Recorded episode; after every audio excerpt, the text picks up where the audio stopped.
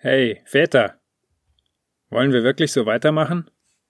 Wollen wir wirklich weiter unser Inneres ignorieren und unterdrücken, um irgendetwas Äußeres anzuhimmeln? Wollen wir wirklich weiterhin den größten Teil unserer Zeit in einem Job verbringen, der zwar äußeres Wachstum fördert, aber persönliche Entwicklung und inneren Fortschritt unterdrückt und klein hält und sich dadurch auch noch auf unsere Kosten bereichert? Wollen wir weiterhin mehr Zeit damit verbringen, der Weltwirtschaft beim Wachsen zuzusehen als unseren eigenen Kindern? Indem wir uns abrackern für eine auf materielles Dauerwachstum ausgelegte Wirtschaft, die unseren Planeten, unsere einzige materielle Lebensgrundlage, nachhaltig zerstört? Wollen wir wirklich all das Geld, die Macht zu unterdrücken, das Ansehen, die Autos, Smartphones, die mobilen 5G, Gigabit, Downloadraten und all das andere, was die auf Dauerwachstum ausgelegten Systeme am Laufen hält?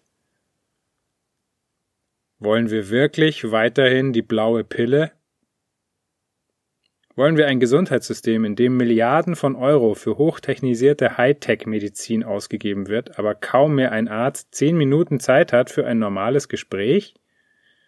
In dem teure Medikamente mit teilweise verheerenden Nebenwirkungen verwendet werden, obwohl es in uns drinnen einen mittlerweile sehr gut erforschten, praktisch kostenlos verfügbaren und vielleicht genauso potenten Placebo-Effekt gibt?